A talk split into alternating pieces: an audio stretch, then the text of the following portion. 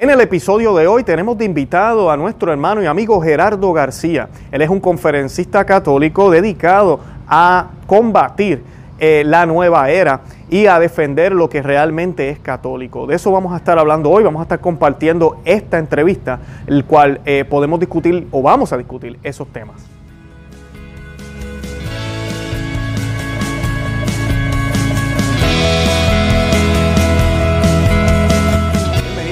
Conoce, Ama y Vive tu Fe. Este es el programa donde compartimos el Evangelio y profundizamos en las bellezas y riquezas de nuestra fe católica. Les habla su amigo y hermano Luis Román y quisiera recordarles que no podemos amar lo que no conocemos y que solo vivimos lo que amamos.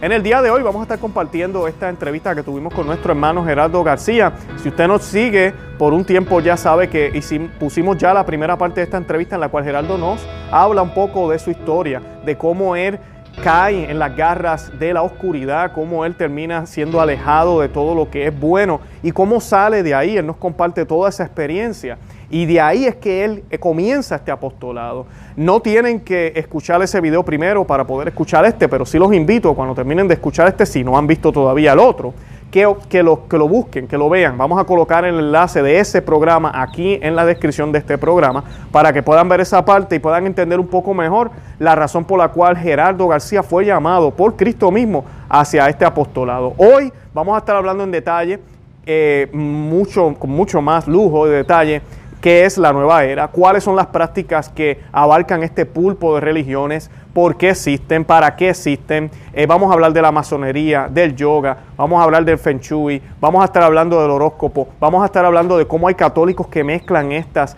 eh, eh, religiones o estas, no son religiones, estas prácticas con nuestra religión verdadera católica. También vamos a estar hablando de cómo podemos salir de ella, qué cosas podemos evitar y cómo podemos discernir para darnos cuenta si estamos mezclando nuestro catolicismo con la nueva era. De todo eso vamos a estar hablando en el día de hoy. lado de predicar en contra de la nueva era, no solamente se trata de, informar, anunciar o denunciar, sino también se trata, se ha enfocado mucho y eso eh, lo, he, he, ido aprendiendo, lo fui aprendiendo con el paso de los años. Bueno, pues mi encuentro con Dios fue hace casi 30 años y, comencé pues con este apostolado, pero también me di cuenta que iba muy orientado, Luis y hermanos, a la sanación interior y a la liberación espiritual, porque la nueva era no es una cuestión inocente. La nueva era es un invento del maligno. La nueva era, como dice un autor mexicano, es como si fuera un pulpo, pero de mil tentáculos. Imaginémonos las películas de pirata cuando sale el famoso Kraken, un pulpo monstruoso de enormes dimensiones. Pues los pulpos tienen ocho tentáculos y si así en las películas se ven terroríficos, ahora imagínate, imagínense un pulpo pero de mil tentáculos. Piensas que te libraste de uno cuando ya otro te agarró por detrás y quizás te destrozó. La nueva era también se le denomina eh, la mega ensalada de creencias, de herejías, eh, la nueva era, como dice un autor mexicano, Jaime Duarte Martínez, es la, es la última gran herejía del siglo XX y la primera gran herejía del siglo XXI, porque dentro de sí están todas las herejías que ha habido a lo largo de la historia y, que mediante seducciones, trampas, ideologías, modas, engaños, seducen al ser humano, porque nosotros tenemos eh, sed de infinito, tenemos sed de Dios, tenemos sed de trascendencia, pero resulta, como lo fue mi caso, y lo es el caso de mucha gente, que se busca a Dios donde no está. Buscamos a Dios en cosas que son sustitutos que son placebos o paliativos que nos hacen sentir bien un rato, pero pues es, un engaño emocional, es un engaño psicológico, es un engaño espiritual, es un, eh, es un engaño pseudo religioso. Y, bueno, pues todo, todo eso es una trampa de, son maquinaciones de, de, Satanás. O sea, la nueva era no es una cuestión de los hippies de los años 60, sexo, droga y rock and roll sino que fue una de las tantas, muchísimas manifestaciones, pero, Eh, la nueva era, cuando inicia, lo podemos ver en el libro del Génesis capítulo 3, versículos del 1 al 5, cuando Satanás, disfrazado de serpiente astuta y engañosa, seduce a Eva y ésta después seduce a su marido Adán y pierden la gracia divina y son expulsados del paraíso. Entonces eh, Satanás entra engañando, seduciendo con la palabra de Dios, torciendo, tergiversando, distorsionando la palabra de Dios. Y el verdadero problema fue de que Eva le prestó oídos. De tal modo que el pecado de la mujer, el pecado inicial, fue la soberbia. Y el pecado del hombre fue la lujuria porque atendió las indicaciones de su mujer Eva cuando Dios había sido muy claro. Dios dijo, dispongan de todo menos de aquel árbol que está en el centro del jardín. Llega la serpiente, llega Satanás, los enreda, pero estos también se dejan seducir, se dejan engañar. Y, y ahí podemos ver, aunque no dice literalmente nueva era, New Age, podemos ver la inspiración original de la nueva era en el libro del Génesis capítulo 1, versículos, capítulo 3, perdón, versículos del 1 al 6. Claro, claro. Allí inicia todo.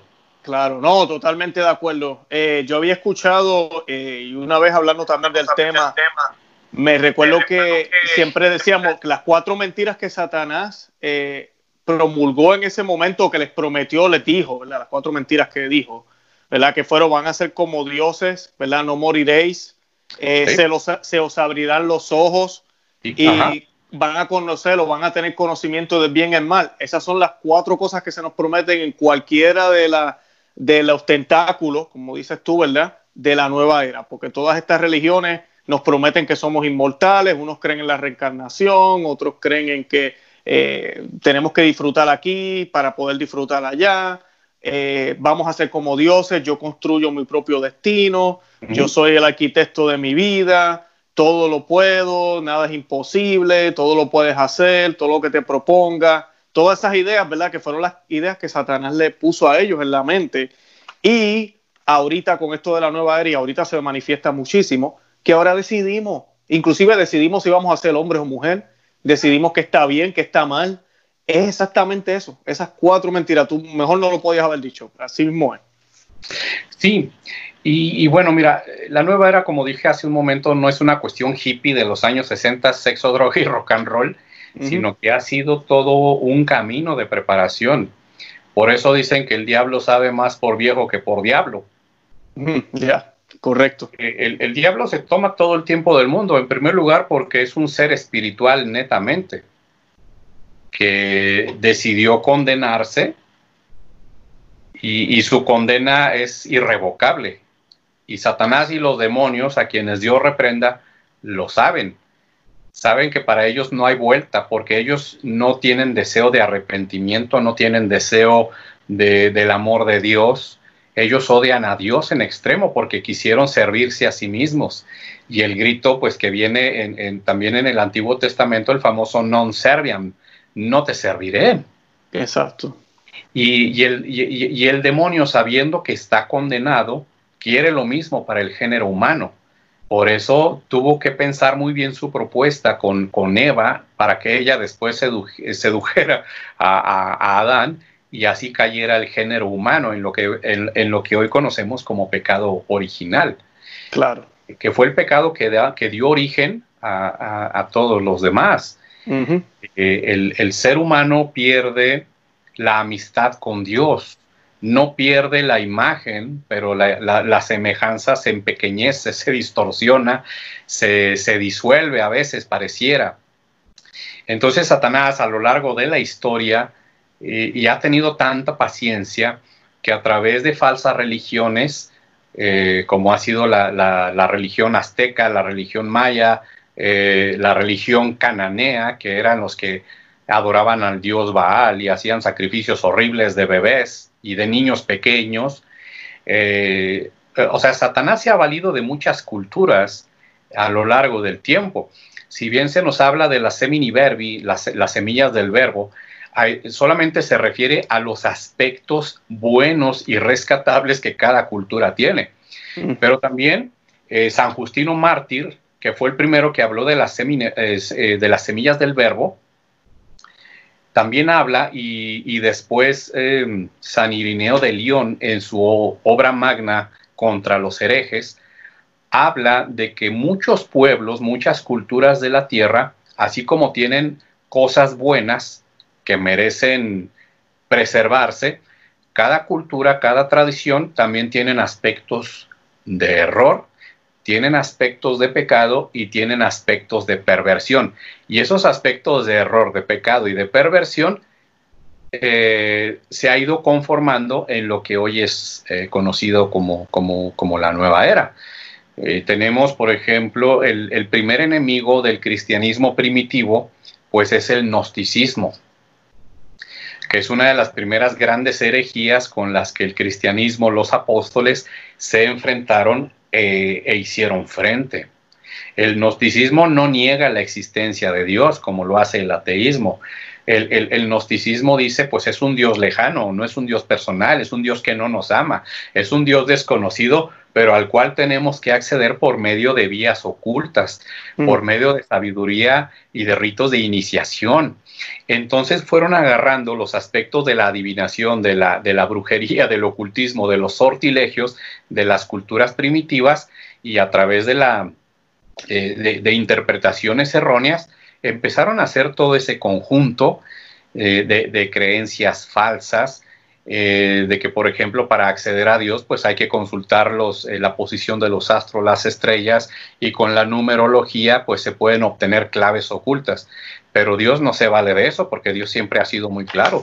Dios se revela a sí mismo a nosotros los seres humanos para establecer relaciones de amor y de amistad. Y en el, y en el gnosticismo, en la nueva era, no hay eso, no hay un Dios personal, no hay un Dios revelado. Son fuentes de, de sabiduría oculta, pero que así como la propuesta inicial de Satanás a Eva, serán como dioses, conocerán la ciencia del bien y el mal, el ser humano en su pecado de soberbia, de avaricia, de gula intelectual y espiritual, dice, yo quiero ser Dios. Yo quiero conocer los secretos del cosmos, yo quiero conocer los secretos de lo oculto, pero nada más yo. Y como no es algo abierto, pues bueno, pues por eso las escuelas gnósticas, las escuelas iniciáticas, este, los cultos hermetistas, eh, que vienen incluso del antiguo Egipto, la cábala judía, que pues en su rama herética, por ejemplo, el sufismo del Islam eh, y, muchas tradiciones y culturas que ahora en tiempos de nuestra era moderna, sectas como la masonería, el rosacrucismo eh, y la teosofía conjuntaron todas esas sabidurías ocultas y antiguas y las presentaron con el nombre de nueva era. Y, bueno, hace tiempo dije en un programa de televisión al que me invitaron que puedo decir sin temor a equivocarme que Satanás es el inspirador de la nueva era, es el que está detrás de todo eso. Pero los brazos visibles o el papá y la mamá de, la nueva era, vamos a decirlo de este modo, de este modo son la teosofía y la masonería. y, bueno, pues eh, pues eh, eh, está eh, en todo ese conjunto de herejías, de falsas creencias, pues la nueva era se, puede meter y se disfraza muy bien. Claro. A través de religiones paganas antiguas como el hinduismo o el brahmanismo, el budismo o también el budismo zen, que no son religiones, son disciplinas, son filosofías. Bueno, el, hinduismo sí es una religión, pero es una religión pagana. Hay que distinguir entre religiones naturales o paganas y religión revelada, religión divina. Religión revelada solamente en el judaísmo y el cristianismo. El islam no es ni siquiera una religión revelada, no es ni siquiera una religión divina porque a Jesucristo no lo reconocen como Dios. Entonces, cuando, cuando, se conjunta todo esto de, de, religiones antiguas, ancestrales, se mezclan con el indigenismo, por ejemplo, el indigenismo azteca, el indigenismo maya, que pues que hacían unas atrocidades tremendas que Hernán Cortés y, y, los 500 soldados españoles que llegaron con él se horrorizaron ante lo que vieron de cientos de miles de sacrificios humanos que hacían a sus dioses, pero que aparte se los comían. Y paró todo eso, por eso vino la, evangelización. Claro. Y todas, todas esas divinidades eh, eh, que, incluso aparecen en el, calendario azteca, eh, pues mucha gente piensa que se trata de cultura, ¿no? Y bueno, como, como un comentario, como un paréntesis, mucha gente no sabe que que la figura que aparece en el calendario azteca con la lengua de fuera es porque exige sacrificios humanos para que el ciclo de la vida se siga dando, pero requiere sacrificios humanos.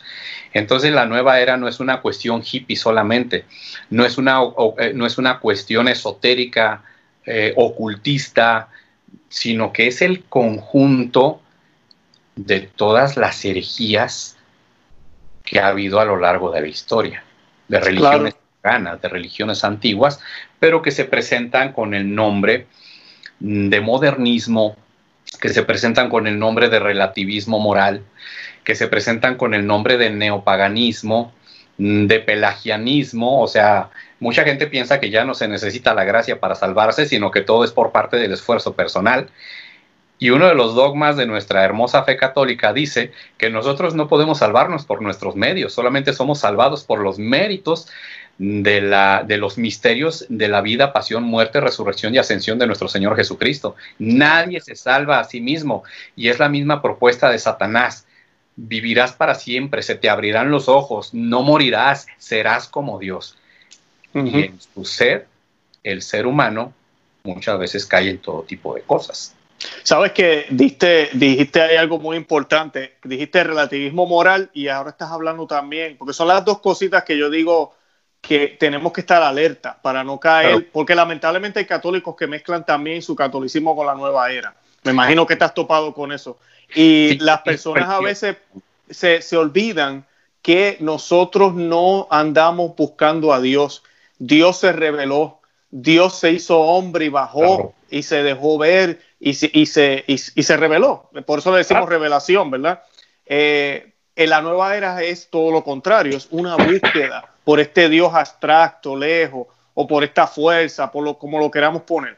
Además de eso es atractivo porque no hay leyes morales. Ahorita tú decías eso, relativismo moral, y es bien llamativo porque pues yo hago mis propias reglas. Yo quiero hacer meditación en el patio, lo hago, yo quiero hacer esto así, yo quiero hacer esto así, pero con, lo comparamos con el catolicismo, no, mira, aquí están los mandamientos, así que se ora, la Biblia dice esto, Jesús dijo aquello, y a la gente eso le parece harto. Es como que, ay, tengo que seguir todo este tipo de reglas. Por eso ya es tan llamativo el Nueva Era, porque es algo que, que tú haces como, pues como te plazca. Escoges el tentáculo que más te gustó y lo haces como tú quieras. Pero es una trampa del demonio, como decías tú ahorita, porque al demonio no le interesa que reneguemos de Dios, simplemente que estemos distraídos con algo que no sea Dios. Y sigamos con nuestra vida, pasen los días, las semanas, los años, la vida entera, y nunca descubrimos al verdadero Dios. Correcto. Y, en este camino, bueno, en primer lugar, predicar sobre la nueva era, denunciar a la nueva era, no fue algo que yo escogiera ni que me gustara, sino que Dios me llamó y, Dios me fue enseñando, me fue capacitando. Y, y, me sucedieron bastantes cosas graves, pero para que yo me diera cuenta de la potencia de Satanás, de la potencia del mal. Eh, pero también de, la omnipotencia de Dios. Dios y Satanás no son iguales, eh, no son fuerzas iguales. Uno es el creador, que es Dios. Satanás es una criatura poderosa, inteligente en extremo, pero no, no, no deja de ser una criatura. Y hay, eh, hay dogma de fe acerca de la existencia y la acción de Satanás. Eh, hay magisterio de la iglesia, hay tradición apostólica, hay revelaciones privadas, hay revelaciones públicas. Acerca de la existencia de Satanás. San Juan Pablo II dio maravillosas catequesis acerca de Satanás. Claro, claro. Eh, San Juan Pablo II denunció fuertemente los engaños de la nueva era, incluso en el año 1993 en Estados Unidos, a la conferencia de obispos les dijo que las mentiras y seducciones de la nueva era incluso ya se han metido en ambientes católicos, distorsionan la fe y mucha gente sin darse cuenta pues recurre a esas cosas. Por eso eh, mucha gente no le parece mal o no le parece extraño que en muchas parroquias, en muchas órdenes y congregaciones religiosas masculinas y femeninas, por ejemplo, se den seminarios de yoga, se den seminarios de reiki, se den seminarios de meditación trascendental, y, incluso pues ya eh, en, algunas órdenes religiosas como los jesuitas ya abiertamente muchos sectores de la orden jesuita ya hablan de, estar a la par con todas las religiones, de que no importa si se es católico o no, este, porque Dios está en todos lados, eso dicen, eh, y, que ya se debe de aceptar la ideología de género cuando el mismo San Ignacio de Loyola, cuando fueron aprobados por el Papa eh, Julio II o Julio III en 1541, el mismo San Ignacio de Loyola estableció la orden jesuita para defender la doctrina y la ortodoxia católica. Y hoy estamos viendo en muchos sectores jesuitas todo lo contrario. Yo no dudo que hay muy buenos jesuitas fieles al Evangelio, fieles a San Ignacio de Loyola, pero lamentablemente son muchísimos y muy públicos los que están manchando eh, la inspiración original de San Ignacio de Loyola. Y San Ignacio de Loyola dijo algo muy importante, que si la orden jesuita se salía de su inspiración original, él sería el primero que solicitaría al Papa la disolución de la orden jesuita. wow. Oye, Geraldo, ¿y qué tiene de malo el yoga? Ahorita mencionaste el yoga. Yo sé que mucha gente, lamentablemente, esa es una de las que más caen. Es más, yo llegué a caer en esa. Yo llegué a ir al gimnasio porque para mí era ejercicio. Eso era todo. Hacer el estiramiento. Y yo siempre le digo a todo el mundo, hay otras técnicas, pero eh, para beneficio de los que nos escuchan y nos ven, ¿qué tiene de malo el yoga? ¿No son estiramientos, no son ejercicios? ¿Cuál es el problema con el yoga? El, estiramiento, los ejercicios, la concentración y la respiración son aspectos iniciales para la disciplina yoga. A este respecto les recomiendo que vean los videos en YouTube del padre Joseph Marie Berland. Él es un monje, él es de origen belga, pero él fue el secretario particular del Maharishi Mahesh Yogi, que era el gurú particular de los Beatles, de los Beatles en mm. los años 60. Ok. Entonces, el yoga tiene ocho niveles y em, en los gimnasios aquí en Occidente nada más se enseñan los dos o tres primeros niveles relacionados con la respiración, la concentración y las posturas corporales. Entonces hay estiramientos. Entonces mucha gente dice, oye, pues es que yo, yo, yo, yo me siento bien porque ya no me duele la espalda. Pues claro, si no estabas acostumbrado a ponerte en una posición rígida y que tu cuerpo se fuera acostumbrando, pues claro que te vas a sentir bien, pero eso no quiere decir que el yoga sea benéfico. Correcto, correcto. Eh, y, ahora pues eh, la meditación, la concentración, la respiración y las posturas corporales solamente son la preparación inicial para adentrarse en las energías y en las divinidades del yoga. El yoga nace en el hinduismo y el hinduismo es 700 años más antiguo que el cristianismo. Y la disciplina yoga pues trata de, imitar a cada uno de los un millón de dioses que hay en el panteón hindú. O sea, hay dioses que son eh, buenos o que son malos, o depende del estado de ánimo con el que se levanten, tienen formas humanas formas zoomórficas, o sea, que tienen cuerpo humano y cabeza de elefante, por ejemplo, en el caso del dios Ganesh. Pero son dioses grotescos, o sea, no son dioses buenos, no hablan del amor, o sea, no tienen una relación personal, sino que cada uno, y según el hinduismo, cada quien a través de la meditación, de negar el dolor, de negar el sufrimiento, de negar la realidad, puede llegar al nirvana y convertirse en su propio Dios, porque el, yoga se trata de librarse del propio cuerpo y es una herejía maniquea. El manicaísmo que decía el cuerpo humano es malo, el sexo es malo y hay que tener sexo pues nada más para que siga la especie humana, pero consideraban el acto sexual dentro del matrimonio los maniqueos y San Agustín fue, fue maniqueo. Lo consideraban como algo malo. Entonces el yoga busca, busca escapar de las ataduras y los sufrimientos. Y una de las ataduras es el propio cuerpo humano, que hay que domar, que hay que disciplinar a través de la meditación, la respiración y las posturas corporales, pero que son la preparación, como dije, para imitar a alguna de las infinidad de divinidad, eh, de dioses, diosas que hay. Ahora, a mediados del siglo XIX, en Occidente no se conocía la disciplina yoga y no había aquí gimnasios de yoga. Pero resulta que miembros del satanismo como Aleister Crowley, que murió en 1947, Aleister Crowley es considerado el padre del satanismo moderno. Y él decía que un verdadero satánico rompe todos y cada uno de los diez mandamientos. A Lester Crowley se, le conocía como un mago negro, pero aparte era un depravado sexual, era asesino, era drogadicto y, bueno, pues él, era un sirviente de, Satanás que hacía cosas horribles. Mm. Él, él, estableció el Ordo Templi Orientis, la orden del Templo de Oriente, pero para dar culto a Satanás a través de la magia negra, a través de las filosofías antiguas, a través de muchos rituales, etc. Y, también existen personajes como Madame Elena Petrovna Blavatsky, o Madame Blavatsky, que fue la fundadora en el año 1875 en la ciudad de Nueva York de la teosofía o la sabiduría divina.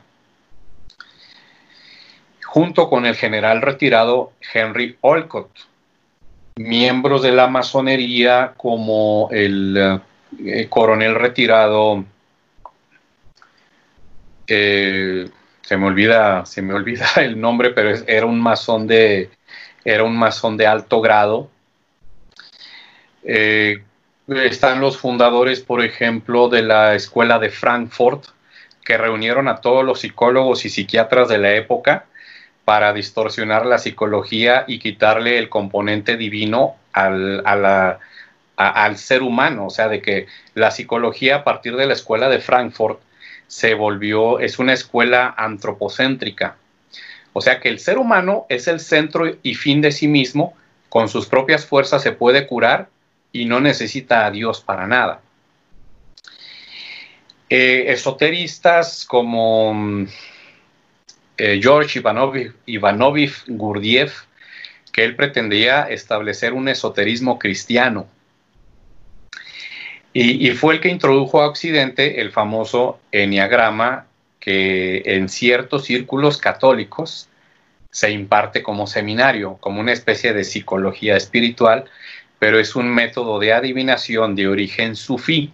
El sufismo es la rama herética del Islam el Islam no acepta la superstición ni la adivinación, incluso es condenada como herejía. Entonces, todos estos personajes a mediados del siglo XIX en adelante se encargan de ir al oriente a aprender esas técnicas y, y, mezclarlas con el ocultismo, con la brujería, y son ellos los que traen a los gurúes de China, de Japón, de la India, del Tíbet, a establecer escuelas de meditación trascendental, de yoga, de Reiki, aquí en Occidente, por eso tiene bastante, bastante éxito. Mm. Porque ve como algo, lo venden como una especie de superación personal, pero también de, de bienestar mental y bienestar físico. Por eso la gran mayoría de la gente no advierte los engaños, pero en las posiciones de yoga se está imitando ya sea a un animal o se está imitando a una divinidad pagana que pues es mala en sí misma. Claro, claro. No, y veneno es veneno. Así le echemos, eh, echemos dos gotas de veneno nada más, ¿verdad? En un vaso de agua entero se envenenó el agua. Sí. Se, sí, se envenena el agua. No nos podemos arriesgar, es lo que yo siempre le digo a todo el mundo. No podemos jugar con veneno. Si yo le pongo una gota de veneno a este vaso con agua, quizás no me haga daño. O sea, no me voy a dar cuenta, pero el veneno va a entrar a mi organismo y va a empezar a actuar. Pero si yo le empiezo a poner más veneno, entonces me voy a acostumbrar a tomar veneno de tal modo que cuando él tome agua pura, ya no me va a saber igual y no voy a y, no voy a querer aceptar el agua pura porque ya me acostumbré al sabor y al efecto del veneno. En, España me sucedió que estuve eh, en una gira de predicación y en una ciudad del Mediterráneo, una ciudad hermosa, en Almería, estaba yo predicando una conferencia sobre la nueva era. Yo noté que una persona no me quitaba la vista de encima, pero hacía unas expresiones de duda, pero de burla también. Cuando terminó la conferencia, era una mujer y levanta la mano y me dice, todo lo que dijiste está muy bien, pero no estoy de acuerdo con lo que dijiste del yoga. Era una señora entre 50 y 60 años. Y yo le pregunté, ¿por qué no, señora? Porque yo soy una buena católica, apostólica y romana, hago yoga, me siento bien y no lo voy a dejar. No me gustó lo que dijiste. y pues no le convencieron mis argumentos porque ella no estaba dispuesta a eso. Al día siguiente iba yo camino a, la playa a caminar y me encuentro al coordinador de esa comunidad y me pregunta, me dice, ¿qué crees que pasó? Hoy en la mañana me habló un matrimonio que estuvo presente en tu conferencia y les dijeron que la participación de esa mujer les perturbó demasiado y no pudieron dormir. Ok. Entonces, que, hay efectos espirituales adversos con la práctica del yoga, sí lo hay. Hay un, hay, un documento pontificio que San Juan Pablo II ordenó que realizara el dicasterio para la evangelización y la cultura. Ese documento que fue publicado a mediados de los años 90 se llamó Jesucristo portador del agua de la vida. Y es un documento del magisterio pontificio.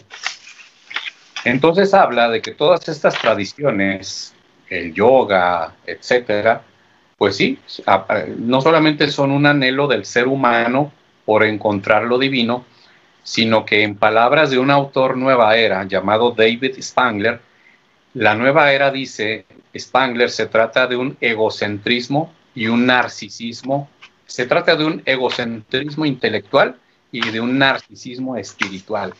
El ser humano se busca a sí mismo, y la meditación yoga, los ejercicios yoga, son egocentristas, porque mientras en la meditación cristiana, en la oración cristiana, nuestro objetivo principal y el centro de nuestro amor es Dios, porque Él tuvo la iniciativa, como bien dijiste hace rato, la iniciativa es de Dios, Él se revela, Dios no está oculto, Dios no está escondido para que lo andemos buscando a ver cómo nos va.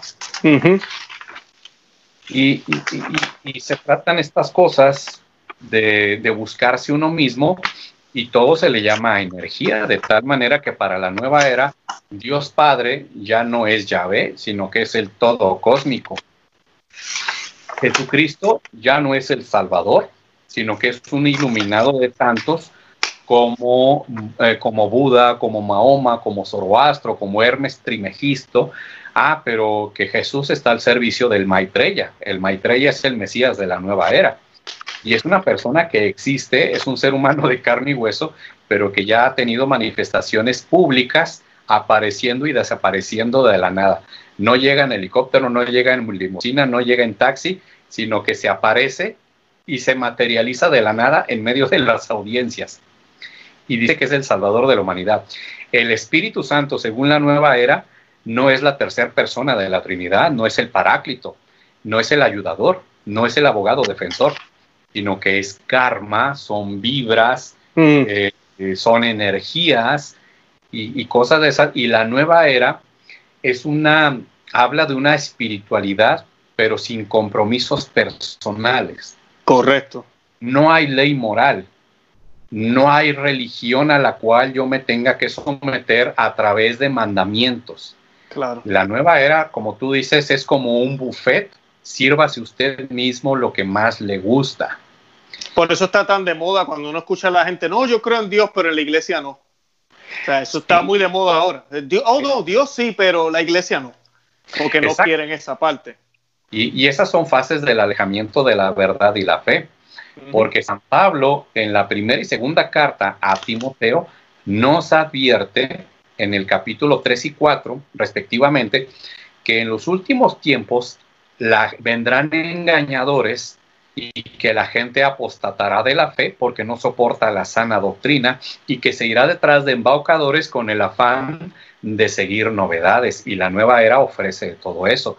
La nueva era no te va a decir Luis y hermanos, deja de ser católico, la nueva era te va a decir, puedes ser católico, pero pues puedes tener relaciones sexuales con tu novia antes del matrimonio, o si estás casado, o si estás casada, puedes tener amante y no pasa nada. Al cabo, Dios todo lo perdona. Claro, claro.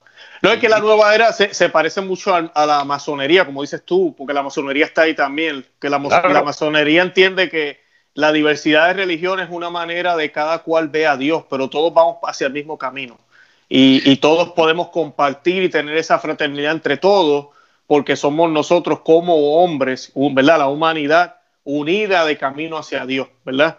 Y eso sería muy bonito, ¿qué tiene de malo, verdad? Ay, qué chévere, mira qué lindo. Pero, pero es, es completamente errado. No es lo que nuestro Dios reveló y no es lo que Él espera de nosotros. ¿Cómo nosotros vamos a determinar el camino? ¿Quiénes somos nosotros? Sí, exactamente. Me estoy acordando de que en, San Diego, California, hace algunos años también di una conferencia y al final se me acerca una persona, era una señora ya mayor, y me pregunta, oiga, me llamó la atención lo que usted habló acerca de la acupuntura y las energías. Mm. Me enseña un panfletito y me dice, ¿qué opina? Pues yo tenía una fila de 15 personas esperando hablar conmigo y que, y que incluso hiciera oración por ellos. Le dije, señora, pues esto de qué se trata? Es un medicamento que estoy tomando, pero aquí habla de energías, aquí habla de cosas de esas que usted mencionó en su conferencia. Quiero que si por favor lo lee y me dice qué hacer.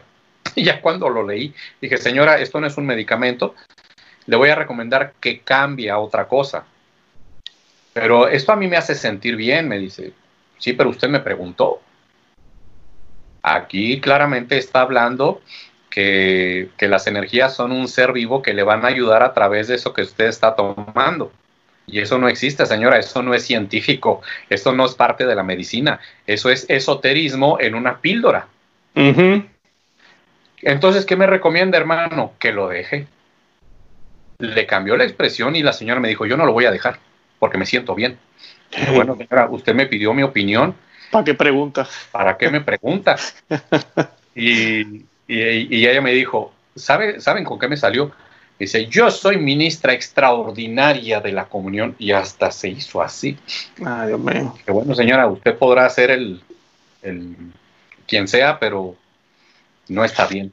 Hay que orar mucho. Sabes que encontré eh, lo que estabas citando ahorita, es el tratado, eh, perdón, el Consejo Pontificio de la Cultura, eh, Consejo Pontificio para el Diálogo Interreligioso 2003.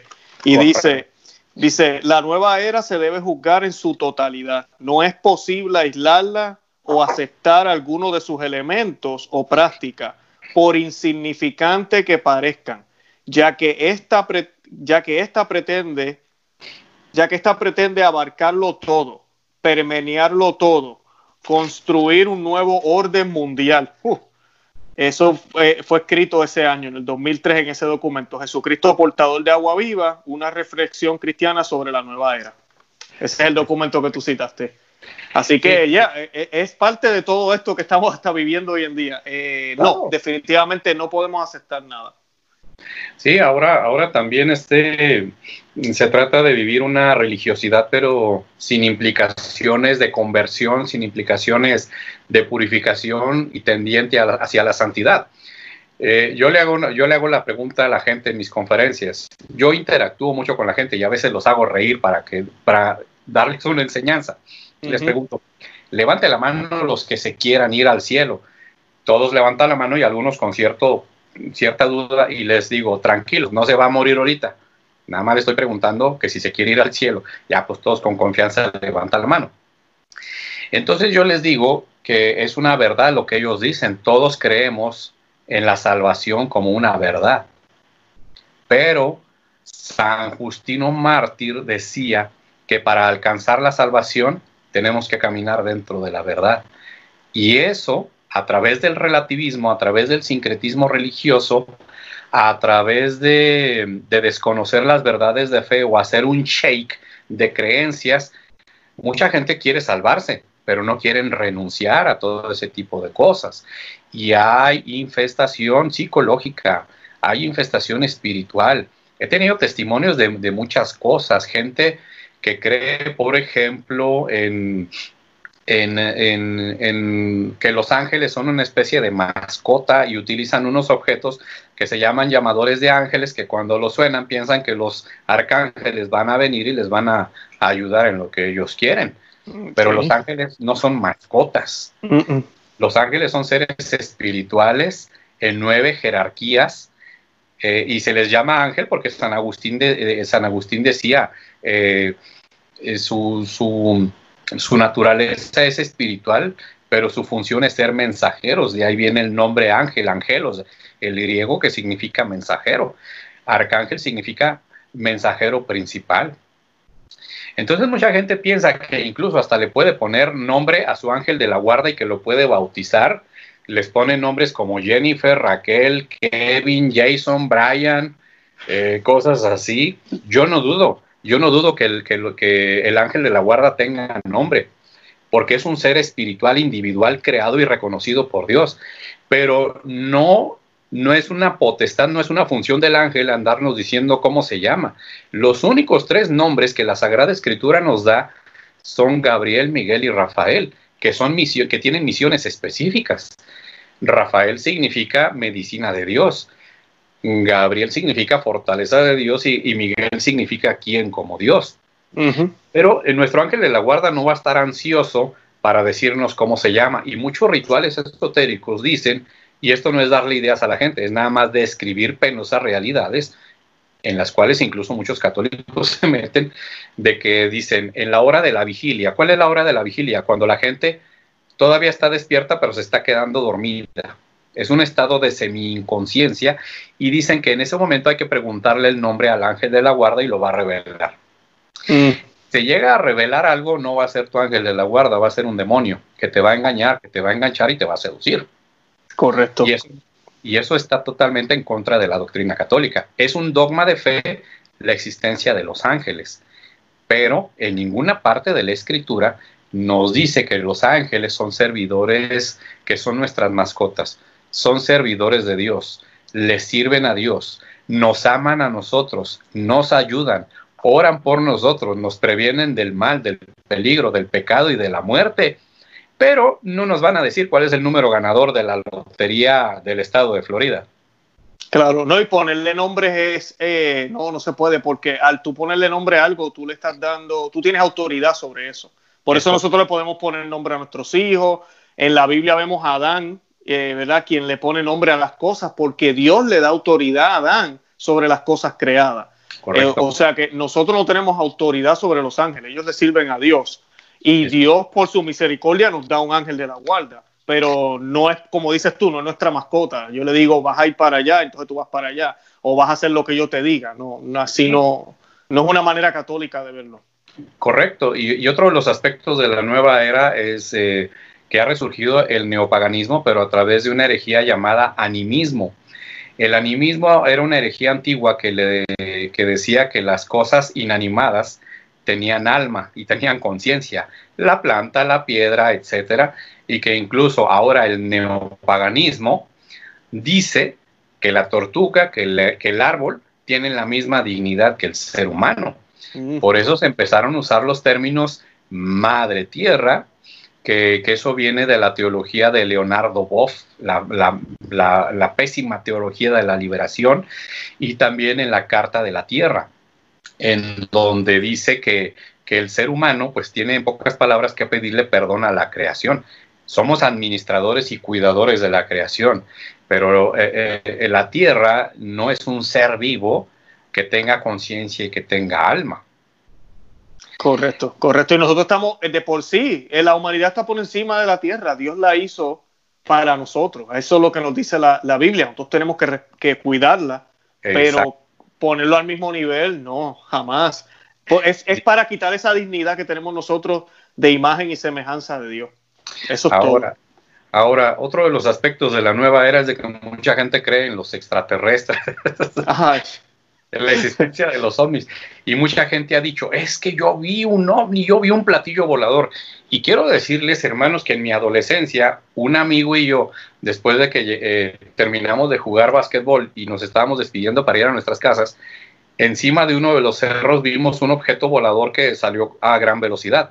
Pero eso no significa que sean seres de otro planeta, que sean seres de otro mundo. ¿Por qué? Muchos dicen, es que la creación de Dios es muy amplia, el universo es muy grande. Efectivamente, eso es una verdad científica. No atenta en contra ni siquiera de la, de la fe católica, no atenta en contra de la Biblia.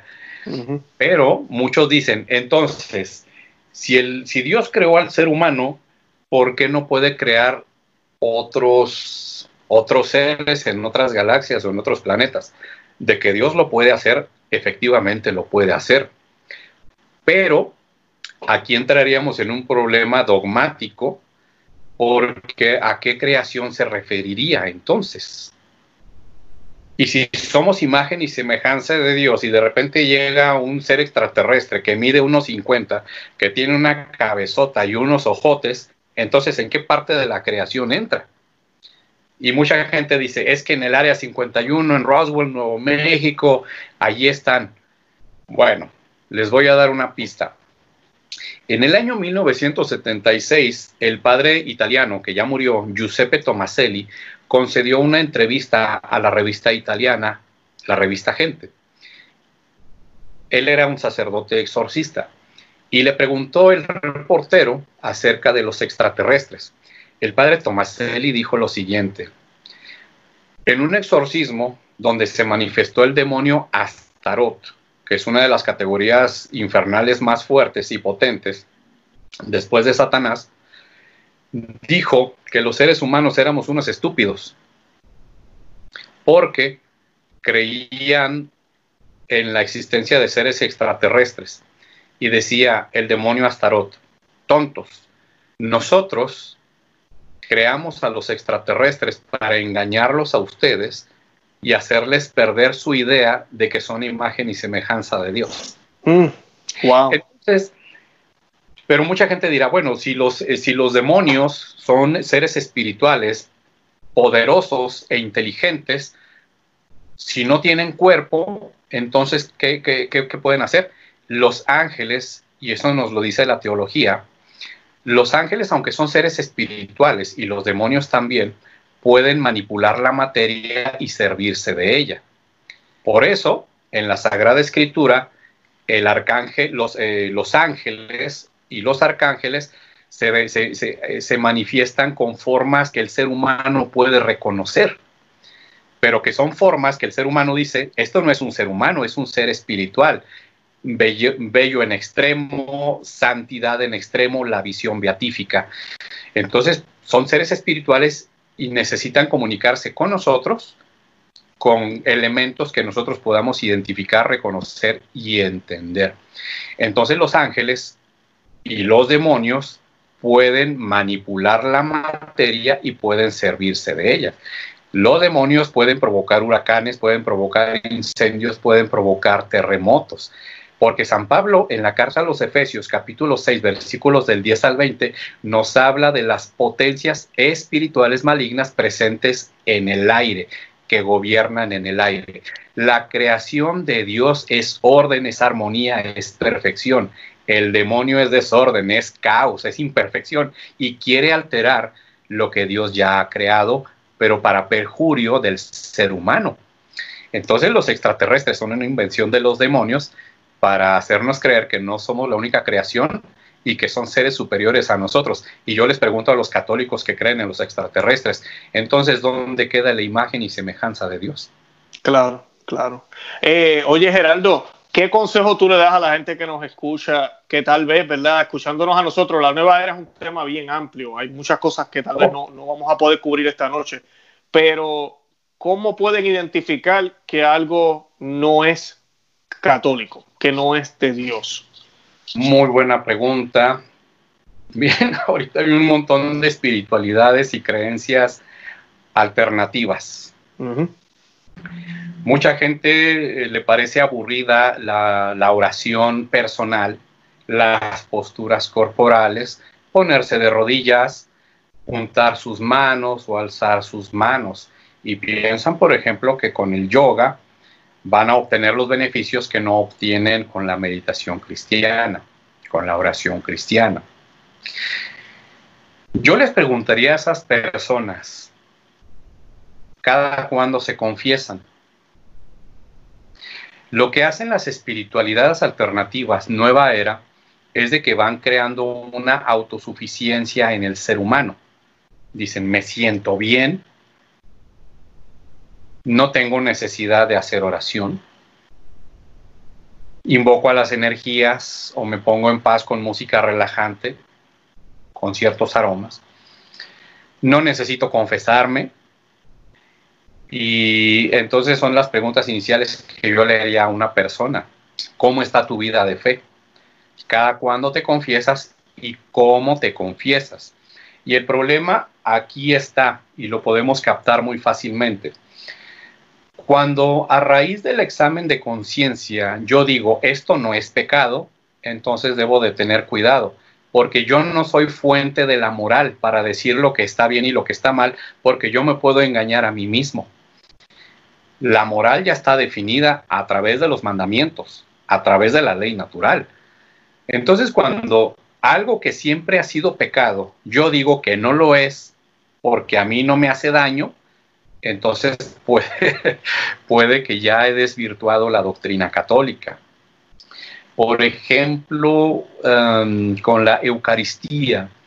Cuando a la Eucaristía se le deja de ver como la presencia real del Señor, su cuerpo, su sangre, su alma, su divinidad, y se ve como, un mero simbolismo y lo peor de todo, se consume en estado de pecado grave o de pecado mortal, hay que tener cuidado.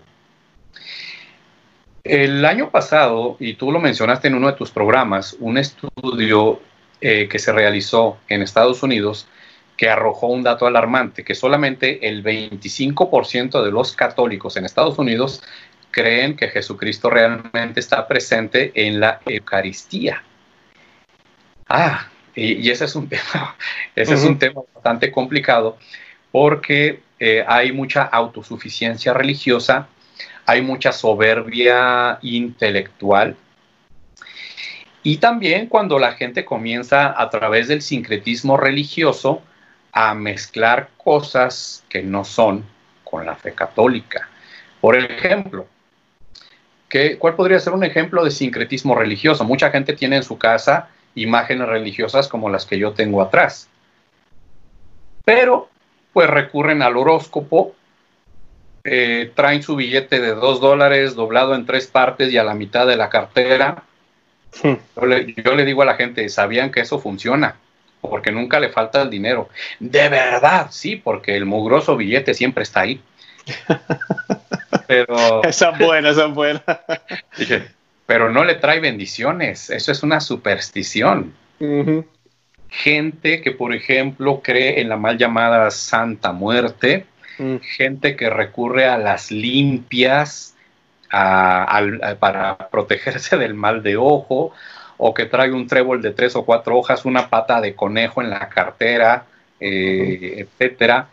Gente que no se confiesa, ¿qué les diría yo? Pues que revisen su fe, pero que, hay, que, pero que hagan una búsqueda, una búsqueda honesta, porque a veces decimos, yo soy católico, pero no voy a dejar mis costumbres del yoga, no voy a dejar mis horóscopos, no voy a dejar el, rock pesado. Ah, hubo jóvenes que en el pasado me, yo les confronté y, les decía, oye, ¿por qué si estás evangelizando? ¿Por qué escuchas rock pesado y por qué predicas con playeras que traen imágenes de demonios?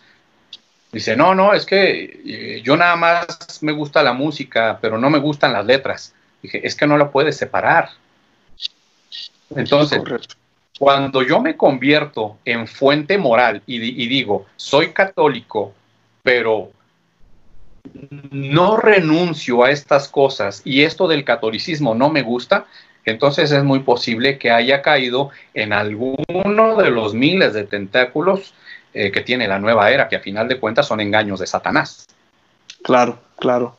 Oye, Gerardo, gracias a un millón. De verdad que esa es, eso que acabas de dar es el punto, de verdad. Y, me estaba pensando yo en mi vida, cuando yo pensaba, por ejemplo, sobre los anticonceptivos, yo escogía, yo decía, eh, que muchos de los que van a escuchar esto no lo van a creer, pero este era Luis Román hace, yo creo que ya como 12 años atrás, no sé cuántos años, pero yo decía que en mi cama mando yo, Dios no se mete en mi cama, y por eso era que los anticonceptivos estaban permitidos. Eh, así es lo que tú estás diciendo, uno escoge que yo voy a creer del catolicismo porque yo aquí que manda soy yo. Y sí, yo soy católico, pero yo escojo, yo escojo esto. O cuando escuchamos por ahí, no, yo soy el arquitecto de mi destino. Yo soy católico, pero eh, todo lo que yo me propongo en, mi mente, eh, ¿verdad? Eso se va a lograr y con la ayuda de Dios. En vez de yo colocar mis planes a los, en los brazos del Señor, consultar con Él primero y entonces trabajar, ¿verdad? Con lo que Él me, con lo que, lo que él me diga. Inclusive yo creía en el pasado, yo recuerdo haber también creído muchísimo, ay, eso de que Dios tiene un plan para mí, yo no, yo no creo en eso tanto. Yo creo que nosotros hacemos nuestros planes y Dios nos ayuda. Yo creo que la iglesia en eso está un poquito errada. O sea, imagínate, así, así que uno va mezclando y creándose uno un catolicismo que no es el catolicismo verdadero. Lo triste de esto es que sí te puedo decir, Gerardo, y se los comparto aquí a los que ven el, el video hoy y el programa, el vacío que yo sentía. Porque lo digo, lo he dicho ya en otros programas y estoy seguro que también fue tu experiencia. Yo nací católico, pero no fue hasta ese momento que realmente uno acepta su fe católica, que van aproximadamente, yo creo que yo diría como unos 15 años, yo diría, y, yo tengo 40, lo digo, no lo digo orgullosamente, o sea que la mayoría, la, mayoría, la parte, la mayor parte de mi vida, siendo yo católico, no he vivido mi catolicismo. Es triste decirlo, pero se los comparto porque así ah, deben haber muchos allá afuera y tal vez hemos sido muchos los que estamos y tal vez son muchos los que nos están oyendo que están en esa situación. Y es hora de que hagamos una decisión, que tengamos un encuentro con el Señor y que realmente vivamos nuestro catolicismo como debe ser, 100% católico, 100% católico. Mira, el cristianismo es un camino de realización para el ser humano en todos los aspectos, no solamente religioso, no solamente en el aspecto espiritual, en el aspecto de las relaciones humanas, en el aspecto material, hasta en el, hasta en el aspecto económico. Claro. Dios, no está peleado con la riqueza, pero bueno, que tampoco se entienda como teología de la prosperidad porque no lo es. No, no, no. El cristianismo es, una, es un camino de realización y solamente en Cristo hallamos el sentido pleno a nuestras vidas. Y no tenemos que estar buscando a Dios donde no está generalmente estamos llenos de vacíos y eso es algo contradictorio y buscamos afuera lo que ya hay dentro de la fe católica. Amén. Eh, eh, y entonces, mucha gente dice, pues es que a mí me gustan los amuletos, los, los elefantes hindúes. No me quiero extender demasiado porque sé que ya el tiempo se acaba. En una conferencia que yo di en un curso para un grupo de líderes católicos en, Dallas, Texas, yo les hablé de los simbolismos de la nueva era, les hablé, eh, fue un taller de nueve horas, un sábado, y cuando les hablé de que había que renunciar a amuletos, a objetos, mucha gente se notaba sorprendida porque, oye, no seas exagerado, hombre. Y al final, la dueña de la casa se desapareció por un momento.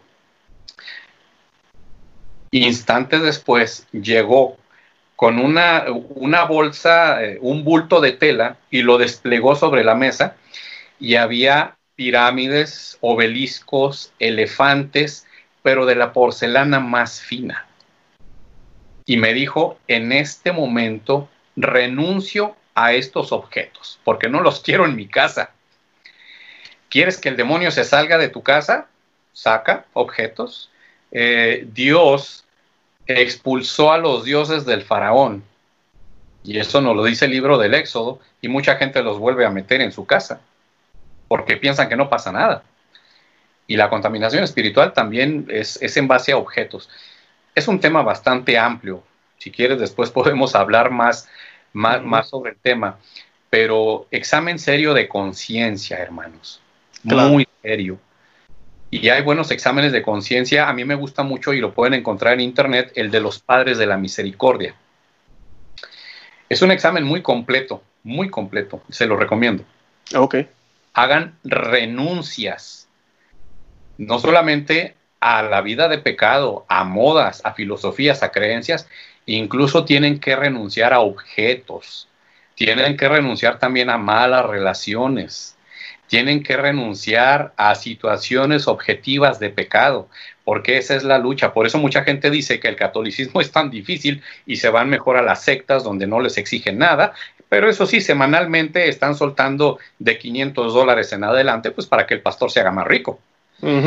Entonces, el cristianismo es un camino de realización, pero solamente dentro de la verdad podemos encontrar esa plenitud a la que Cristo ya nos, eh, nos ha llamado y Él dijo, yo he venido para que tengan vida y la tengan en abundancia.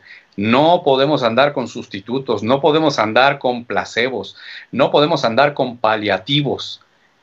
La conversión duele, sí, la conversión cuesta, sí, pero el fruto y la consecuencia inmediata de la conversión se llama santificación. Y, eh, y eso es a lo que estamos llamados.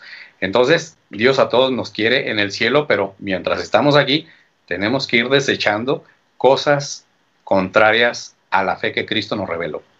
Amén, bendito sea Dios. Oye, gracias, Geraldo. Hoy te dije Geraldo, no dije Carlos. Este, no, gracias, gracias a un millón. De verdad que toca hacer una segunda parte. Yo sé que este tema es bien, bien este, extenso, pero, pero la información que compartimos es excelente. Yo sé que le, le ayudó a muchas de las personas y cualquier pregunta que tengan, escríbanla en los comentarios yo las voy anotando y luego en un futuro, si tenemos que hacer otro programa, lo hacemos y contestamos las dudas que tengan. De verdad que Gerardo, gracias por el tiempo, eh, gracias por aceptar la invitación. Te deseamos lo mejor en tu, en tu ministerio, en todo lo que estás haciendo. Nosotros vamos a colocar toda la información que tenemos tuya, cualquier otra cosa que tú quieras que coloquemos, me las envías por email, la colocamos ahí para que las personas tengan acceso a toda esa información y se puedan beneficiar. Eh, Geraldo, una vez más, gracias. Y nada, esperamos que estés pronto con nosotros. Muchas gracias a, ti, Luis. Muchas gracias a, tu canal, a tu audiencia. Y quiero pedirles de favor que me incluyan en sus oraciones. Porque pues este es un, es un apostolado que hay muchísima gente muy capaz, de verdad, pero que realmente y lamentablemente muy pocos quieren realizar. Amén. Claro que sí, así lo haremos. Geraldo, que Dios te bendiga. Hasta luego.